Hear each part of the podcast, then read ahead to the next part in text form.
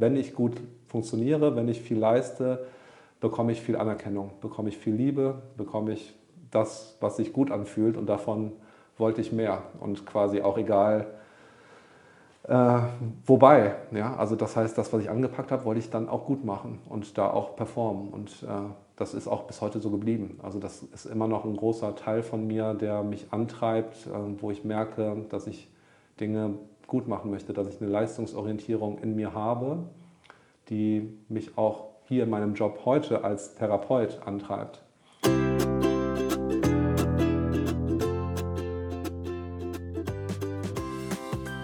Hi und herzlich willkommen im Hypnoloft, eine neue Folge Hypnosegeflüster. Wenn du dich für Hypnosetherapie oder eine Hypnoseausbildung interessierst, schau gerne mal auf der Homepage vorbei, hypno-loft.de. Ich bin Andreas und jetzt viel Vergnügen mit der neuen Podcast-Folge.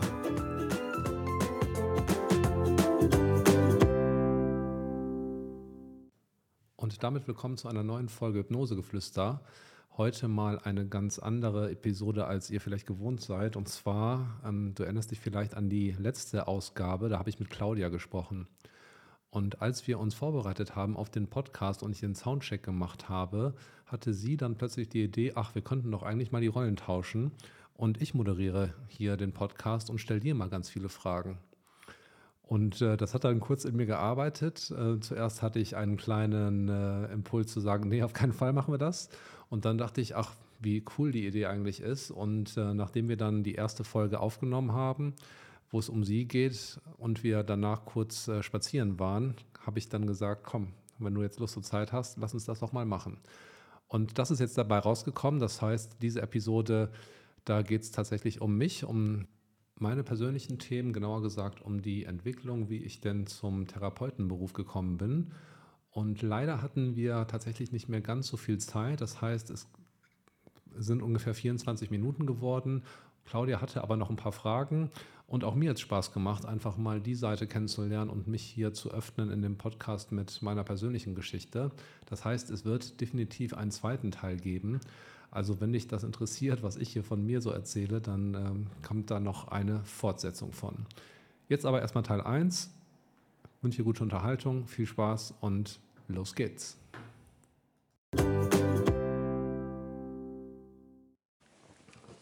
Ready. Freundliche Dame wieder. So. Wir machen noch eine zweite Runde, Claudia. Ist in Ordnung.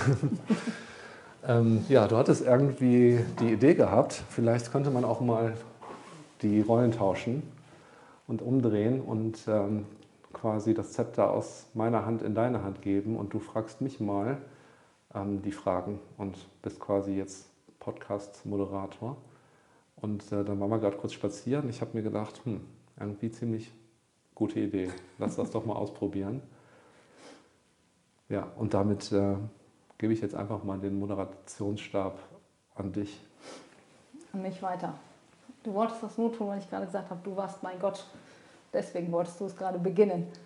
Ähm, ja, ich finde es einfach spannend oder ich habe dich ja eben gefragt, was hat dich auf diesen Weg gebracht oder wie würdest du sehen, wie bist du da hingekommen? Weil ich weiß, und ich glaube, das sagst du auch so, du kommst aus einer ganz anderen Richtung, du kommst aus einer Vertriebsrichtung, aus einer, äh, ich sag mal, Business, Geld, Macht-Richtung, ähm, die ich hier jetzt weniger sehe. Also welche Reise hast du für dich gemacht? Ja, tatsächlich ist es eine ganz andere Welt gewesen, in der ich lange unterwegs war. Ich glaube 14 Jahre und oder ziemlich genau 14 Jahre in Summe. Und äh, das war in dem kaufmännischen Bereich, im Vertrieb, wie du sagst.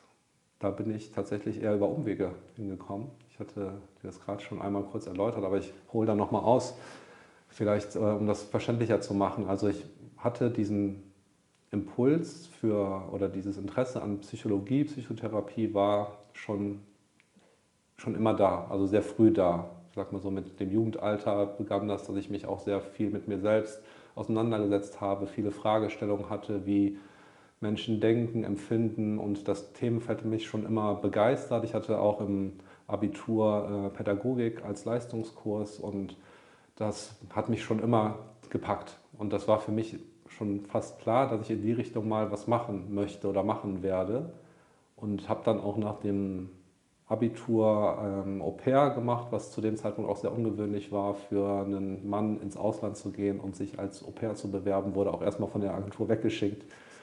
Ähm, genau mit der Aussage, dass das eben nur was für Mädels oder für Frauen ist. Hat dann aber glücklicherweise doch geklappt und dann war ich in Barcelona.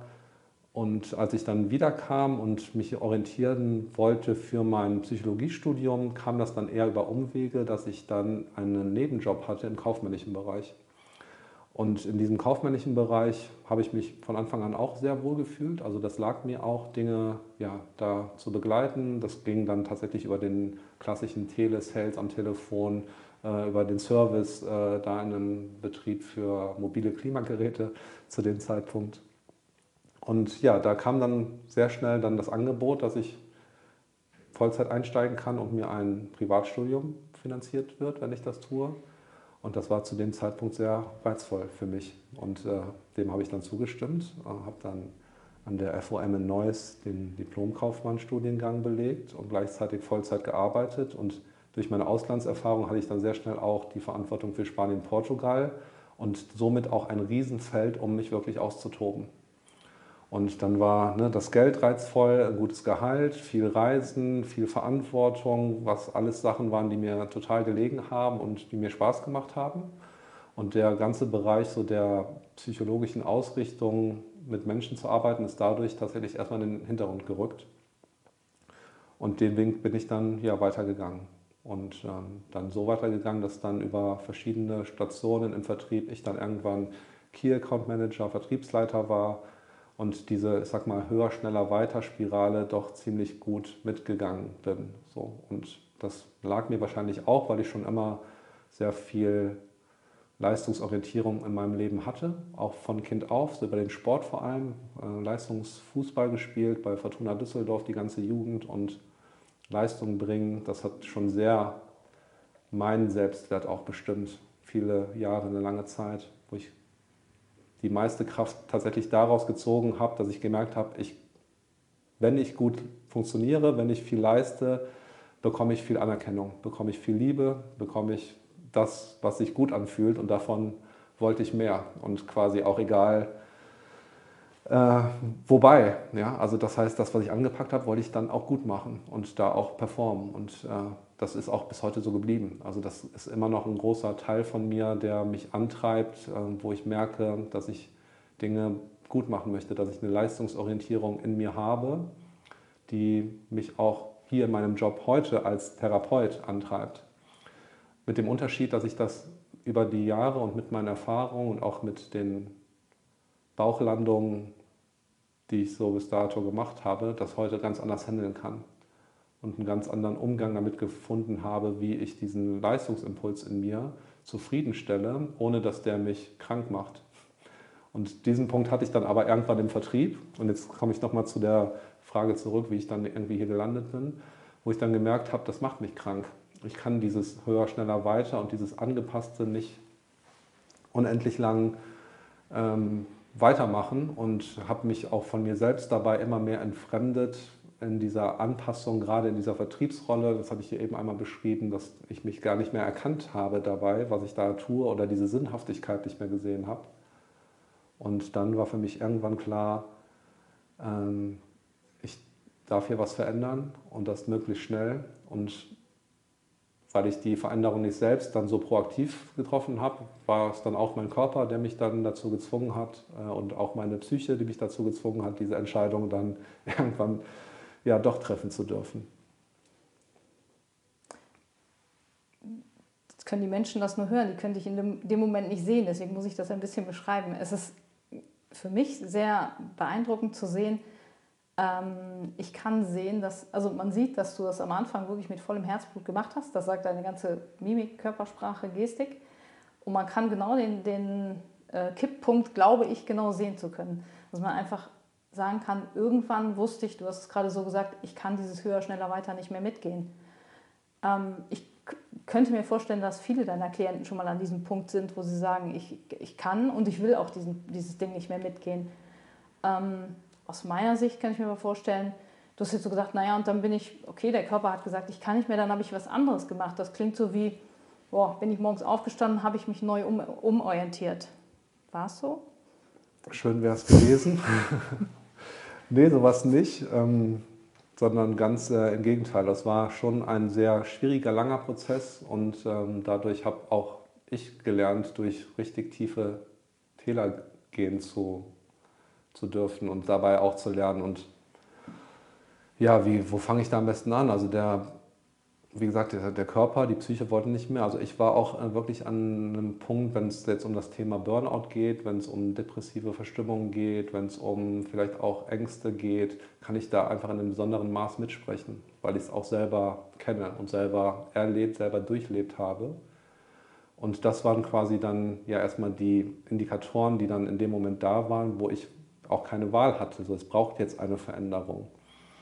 Und zu dem Zeitpunkt dann zu entscheiden, ich gehe quasi zu meinem Kern zurück, nämlich mit Menschen zu arbeiten, war für mich insofern erstmal schwierig, weil ich war dann halt eben auch schon äh, Anfang Mitte 30 und äh, dachte jetzt so irgendwie mit einem Studium Psychologie nochmal neu starten und dann die Psychotherapeutenausbildung und nochmals sozusagen zehn Jahre jetzt in Land ziehen, war keine Option für mich und habe dann den Weg des Heilpraktikers für mich gesucht und gefunden und der hat sich im ersten Moment für mich jetzt nicht so sehr erstrebenswert angefühlt, im Sinne von, ich hatte das eher wahrgenommen als so eine, ich sag mal, Ausbildung zweiter Art im Bereich der Psychotherapie.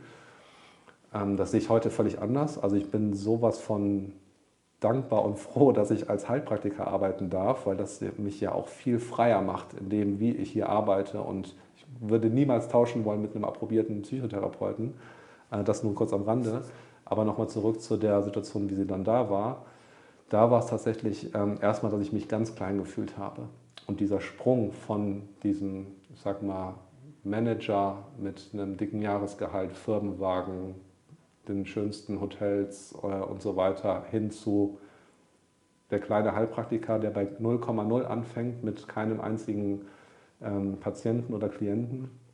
Das hat sich erstmal nicht so gut angefühlt und hat auch echt ein bisschen gebraucht, bis ich da das Selbstbewusstsein dann für mich so entwickeln konnte, wie ich es heute so spüre, wo ich ja jetzt hier, man, du hast mich ja kennengelernt, nicht in der Phase, wo ich hier noch in meinem Aufbau war, sondern wo ich dann eben auch schon gefestigt war. Und ja, ich bin super, super dankbar, wie das dann im Nachhinein so alles gelaufen ist, rückblickend. Ne? Aber ich kenne halt auch den Punkt in der Krise zu sein und weiß auch, wie sich das anfühlt.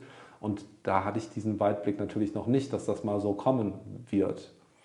Das gibt mir, glaube ich, aber heute die Fähigkeit, dass wenn dann eben Menschen hier bei mir sind in den Krisen, ich diesen Weitblick habe für die Patienten und Klienten, die hier zu mir kommen. Und so war es ja auch bei dir, dass ich dann direkt sehen konnte, ja, das wird gut, das ist ja ein Kinderspiel. So, ja. Und diese innere Überzeugung, die habe ich dann in dem Moment direkt da, weil ich das eben weiß oder erkenne an den Leuten, die zu mir kommen.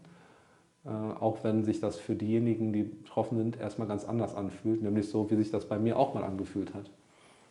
Und ja, deswegen, ich hoffe, das beantwortet deine Frage, weil ich hole hier gerade immer total aus, merke ich, wenn du, du stellst mir eine kleine Frage und ich antworte hier eine Viertelstunde. Ähm, beantwortet das deine Frage? Das beantwortet die Frage. Aber du sagst, du hattest den Weitblick nicht, du hattest die Sicherheit nicht. Hm. Wo kam es dann her? Das kam aus verschiedenen Richtungen tatsächlich. Also, ähm, und da habe ich tatsächlich ein sehr nützliches Umfeld, das mir da sehr geholfen hat. Ähm, und vor allem, ja, vor allem meine Frau. Meine Frau hat mir den, ja, Sie fand dich auch noch gut, als du dich scheiße fandest. Sie fand mich auch noch gut, als ich mich scheiße fand. Und du merkst gerade, dass ich da tatsächlich auch mit äh, den Emotionen gerade so ein bisschen ringe. Will ich gar nicht. Ne? Also ich kann das auch benennen, dass das sehr emotional gerade für mich ist, wenn ich das so beschreibe, weil sie für mich da war in einer Phase, wo ich mich halt überhaupt gar nicht mochte. Aber vielleicht ist das auch ein Punkt, wo, du, wo es für dich vielleicht einfacher ist, die Klienten manchmal zu verstehen. Oder was du auch sagst, warum es einfacher ist. Weil in dem Moment, die Klienten kommen hier an und sind vielleicht manchmal genau an dem gleichen Punkt. Sie finden sich selber ätzend und vielleicht, vielleicht, weiß ich nicht, ist auch in dem Umfeld keiner, der, der den Weitblick hat und der vielleicht ja. auch einfach mal sagt, ey, du bist gut. Total. Und ja, auf jeden Fall, das kann ich bestätigen und äh, nehme ich auch so wahr. Äh, für mich war es in erster Linie, wie gesagt, meine Frau, ähm, aber auch meine, meine Eltern, mein Bruder, ähm, auch, ja, ich war auch in professioneller Hilfe zu dem Zeitpunkt, also habe auch da eine Therapeutin gehabt, die ziemlich, äh, ziemlich hilfreich für mich war, weil ich auch schon in der Rolle als, ich sag mal, Betroffener oder in der Krise selber das Gefühl hatte, das möchte ich jetzt auch nicht in so, einer, ähm, in so einer Doppelrolle, dass meine Frau meine Partnerin ist und gleichzeitig meine Therapeutin. Also das funktioniert ja auch nicht. Und äh, von daher habe ich da ganz viel Halt, ganz viel Liebe und Rückendeckung bekommen in dieser Entwicklung. Aber tatsächlich war es dann eben in dieser Arbeit mit meinen Themen, äh, mich zu sortieren, tatsächlich eher dann in der Therapie oder in dem Coaching, das, was mir dann am meisten geholfen hat. Du hast eben gesagt, von Kindheit, von Jugend an bist du so ein bisschen in diesem, ja, ich sag mal Leistung. Leistung bringt Liebe, Leistung bringt Anerkennung. Mhm. Ähm, glaube ich, dass das ein Thema ist, was auch vielen Klienten nicht so ganz fremd ist, die sich sehr stark über Leistung oder äh, Gehalt oder Wertigkeit definieren. Ja. Ähm, was ist für dich der Schlüssel dann zu, oder der Weg dann zu sagen, ähm, ich bewahre mir meinen Leistungsantrieb, das hast du eben selber gesagt, von mir aus jetzt im Sport oder irgendwo anders, aber eben nicht daran kaputt zu gehen. Also das ist tatsächlich dieser, dieser Umgang damit, ne? also dieses sich selber zu kennen, zu wissen, was ist so dieser Antreiber da in mir, woher kommt der, was, äh, was will der, was braucht der und den vor allem auch ähm, anzuerkennen als etwas Gutes. Also ich bin super glücklich damit, dass das so bei mir ist, dass ich so leistungsorientiert bin. Und ja, das ist definitiv etwas, was ich ganz viel hier bei meinen äh, Klienten auch sehe. Ich glaube auch, dass ich besonders viele meiner Klienten dadurch vielleicht anziehe. Das sagt man auch so, ne, dass man selber ja auch sein Klientel so ein bisschen anzieht. Und ich glaube, dass das auch einer der Gründe ist, warum ich das so häufig dann hier bei mir auch als Thema begleiten darf. Und ich für mich, wie gesagt, habe da eher ja, das für mich tatsächlich schon fast um 180 Grad drehen können, dass dieser alles, was da Positives drin ist, an positiver Kraft, diesem Leistungsanspruch in mir gerecht zu werden und darüber ne, die Anerkennung nicht nur im Außen, auch für mich selber zu bekommen, dass ich da einfach einen guten Umgang gefunden habe und mir das einfach hilft. Ne, ob das jetzt im Triathlon ist äh, oder in der Arbeit hier, ich habe das wirklich überall. Egal was ich angehe, da ist eine gewisse Leistungskomponente einfach da. Also ich möchte Dinge einfach, wenn ich die angehe, gut machen und ich brauche für mich einen gewissen Erfolg, damit sich das einfach ja, stimmig und gut für mich anfühlt. Und deswegen ist da halt auch viel Antrieb dahinter und wenn das nicht überhand nimmt und so kippt, dass ich da dran, äh, darunter leide, dann ist es für mich gut. Und mittlerweile ist das ja relativ, ich sag mal, fein justiert bei mir, dass ich da sehr schnell merke, wann ist zu viel oder wann ist äh, okay. Äh, und äh, auch da im äh, Worst Case habe ich dann nochmal meine Frau im Backup, die mir das mal spiegelt und sagt so, okay, ähm, äh, schönes Beispiel ist jetzt so das neue Projekt hier, die Ausbildung so voranzutreiben. Ne, da ist mein Anspruch schon auch wieder ziemlich hoch. So, ich möchte damit erfolgreich sein, möchte das gut machen. Und da ist meine Frau zum Beispiel hier und da schon mal jetzt aktiv geworden in letzter Zeit und hat so mir gespiegelt, guck mal, was da jetzt alles schon passiert ist und äh, atme mal tief durch äh, dann läuft alles so, wie, wie das laufen darf. Ne? Heißt aber auch, finde ich, ähm, oder vielleicht beruhigend oder was auch immer für, für Klienten, die hierher kommen, das, was man vorher hat, du sagst diesen Leistungsgedanken, muss nicht zwangsläufig sich so verändern, dass es weg ist. Es geht mehr, so verstehe ich es, es geht mehr darum, vielleicht den Blick darauf zu ändern oder den Umgang damit zu verändern. Ja. Genau, also ähm, es braucht überhaupt keine Veränderung um 180 Grad im Sinne von der Leistungsanspruch soll weg, sondern der Umgang darf sich entwickeln damit. Es darf vielleicht auch nicht eine Gegenkomponente entwickeln, die leistungsunabhängig ist und sich gut anfühlt. Ich hatte eben gesagt, ich war in einer Krise, wo ich das nicht konnte und mich selber nicht besonders äh, gut fand habe dann eher das über meine Frau gespiegelt bekommen und über diese Erfahrungen einfach zu merken, ach ja stimmt, da ist noch mehr. So, da ist auch ganz viel in mir, an mir, was liebenswert ist. Konnte ich zu dem Zeitpunkt damals nicht sehen, kann ich aber heute sehen. Und dadurch, dass das gestärkt ist, braucht es auch gar nicht mehr so viel Leistung, um dieses Loch, was ich da vorher vielleicht hatte, aufzufüllen. Und das ist dann auch bei vielen Klienten so, zu schauen, okay, was ist denn da noch da? Und ähm, wo entwickeln wir jetzt die, den Menschen, die Person in der eigenen Wahrnehmung auch wieder so, dass die Verlagerung auf die Leistung gar nicht mehr so stark ausfallen braucht, um sich gut zu fühlen. Zumindest nicht die Rückmeldung von außen. Genau. Also nicht genau. diese Anerkennung rein von außen zu beziehen. Zu Absolut. Sagen, okay, ich versuche mir das jetzt vorzustellen. Du bist jetzt auf dem Weg, du machst die Ausbildung zum Heilpraktiker und du sitzt zum ersten Mal, ich weiß nicht, hast du hier angefangen? Räumlich? Nee, nee. Das Gut, war zu Hause tatsächlich integriert in einem Raum, den ich dafür eingerichtet hatte. Du sitzt jetzt zum ersten Mal da und ein Klient hat sich angesagt. Mhm. Ja, ich war aufgeregt. ich war sowas von aufgeregt. Also das ging schon los mit dem ersten Anruf. Da ist dann äh, glücklicherweise mein AB dran gegangen, weil ich war, äh, ich wäre wahrscheinlich sowas von aufgeregt gewesen. Das ist ja von außen wahrscheinlich dann gar nicht so wahrnehmbar, aber in mir drin hat es gebrodelt, ja, absolut. Und äh, ja, zu dem Zeitpunkt hatte ich tatsächlich auch noch nicht die Hypnoseausbildung. Die kam kurz, äh, kurz darauf, kurz nach dem ersten oder den ersten paar Klienten, sondern ich hatte die Gesprächstherapieausbildung. Und ähm, ja, kann ich mich sehr gut daran erinnern. Also wenn ich das jetzt irgendwie mir nochmal so als Situation, als Bild gerade abrufe, muss ich schon sehr schmunzeln, wie das da zu dem Zeitpunkt ähm, war und wie viel ja, Unsicherheit auch da war auf der einen Seite. Auf der anderen Seite ähm, war ich auch da so mit diesem äh, ersten guten Gefühl mal dann wieder so unterwegs, wo ich gemerkt habe, ja, hier passiert, glaube ich, was. So, das äh, entwickelt sich in eine Richtung, auch wenn es nur in Anführungsstrichen der erste Anruf oder der erste Klient war. Tatsächlich ein Mann. Du hast gerade selber gesagt, da hatte ich noch keine Hypnoseausbildung. Auch keinen eigenen Kontakt? Äh, doch, eine eigene Erfahrung hatte ich da schon und das war auch genau das, was mich dann äh, angetrieben hat, die Hypnose zu lernen und auszubilden, weil ich gemerkt habe, so, wow, wie krass lassen sich Dinge verändern im Gefühl und im Alltag über, über diese Methodik. Ja. Und das hat mich so gepackt, dass dann für mich so klar war, dass äh, das möchte ich auch lernen.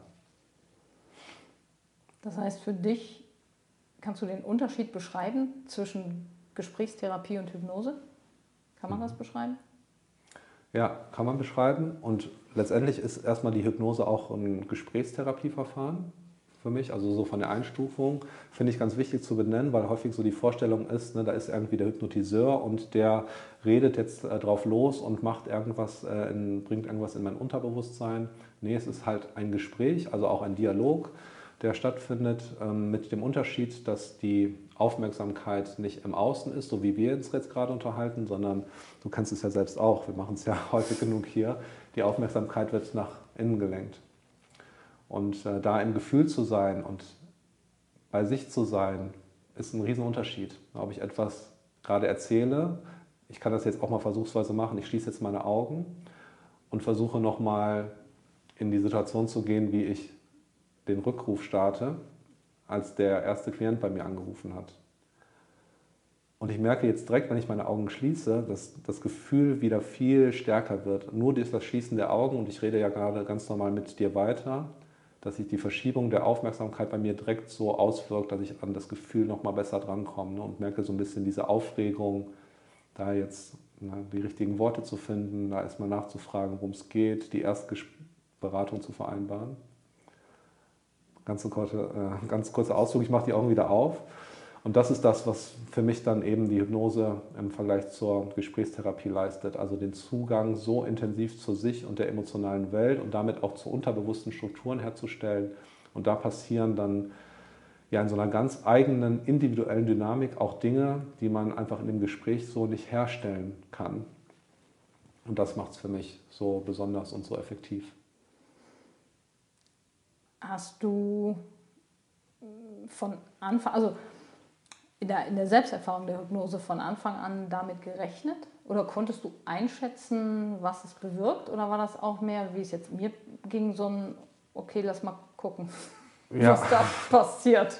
Also auch da kann ich ganz viel davon nachvollziehen, wie jemand zu mir kommt und noch nie Berührungspunkte hatte zum Thema Hypnose, weil ich hatte auch keine Ahnung, ich wusste nicht, was auf mich zukommt, hatte auch eher die Show- und Bühnenhypnose so in der Assoziation im Kopf und ja, bin da einfach mal hin. Und dann zu erleben, dann im Nachhinein was passiert, war dann eher so der Wow- und äh, Aha-Moment. Also noch nicht mal während der Hypnose, da war klar, das war schon sehr intensiv für mich, aber vor allem, was danach bei mir passiert ist. Und das fand ich äh, ja, spannend, krass, überwältigend. Ja. Und das hat äh, dann alles so ins Laufen gebracht. Aber zu dem Zeitpunkt, nee, wusste, wusste ich nicht, was da auf mich zukommt. Ich habe nur gemerkt, dass ich halt einen sehr guten Zugangskanal dafür habe, dass ich mich gut einlassen kann. Ähm, und ja, das ist vielleicht noch was, was dann besonders intensiv war, weil ich einfach ja, mich einfach richtig gut darauf einlassen konnte und dann dadurch für dich auch vielleicht relativ schnell Veränderungen bewirken konntest, wenn wir bei diesem Veränderungsbegriff bleiben? Ja, ja, total. Und das ist auch heute immer noch so. Also, dass wenn ich jetzt für mich in Themen gehe, dass ich dann das gerne über Selbsthypnose mache oder Meditation und äh, ja, da das nach wie vor als total hilfreich finde, die Aufmerksamkeit nach innen zu lenken und mal innezuhalten, zu überprüfen, wie ist das denn gerade? Das hilft mir auch, wenn wir nochmal auf diesen Leistungsanspruch äh, gehen, für mich dann nochmal zu überprüfen, wenn ich merke, es überrumpelt mich doch und ich werde zu schnell oder mache dann zu viel, einen Moment mal innezuhalten, mal wirklich dann eben reinzuspüren, wie ist es gerade. Und da komme ich dann auch ganz schnell wieder an diesen Kern in mir, wo ich merke, wie viel Vertrauen da eben auch da ist und dass es jetzt gerade keine Leistung gerade braucht. Und das ist schon eher dann wieder das, was mir dann auch hilft, mich selber zu erden und zu beruhigen und zu merken, Junge, das wird. Junge, das wird. Junge, das wird. Und ich werfe den Blick nach da oben. Ja, wir müssen Schade. hier den Cut machen. Ne? Wir müssen hier den Cut machen. Ja. Ähm, ja, aber war spannend, mal so den spannend. Rollentausch. Also danke für Hätte die Idee. Hätte auch noch viele Fragen. Du hast noch weitere. Vielleicht machen wir einen zweiten Teil draus. Was hältst du davon? Wir machen ein Follow-up. Ja, wir machen ein Follow-up, machen hier erstmal den Cut. Und äh, ja, coole Idee nochmal. Danke, dass ich mal äh, so. Danke für deine Offenheit so sprechen durfte. Dummen Fragen zu beantworten. Nee, fand ich super. Vielen Dank. Gerne.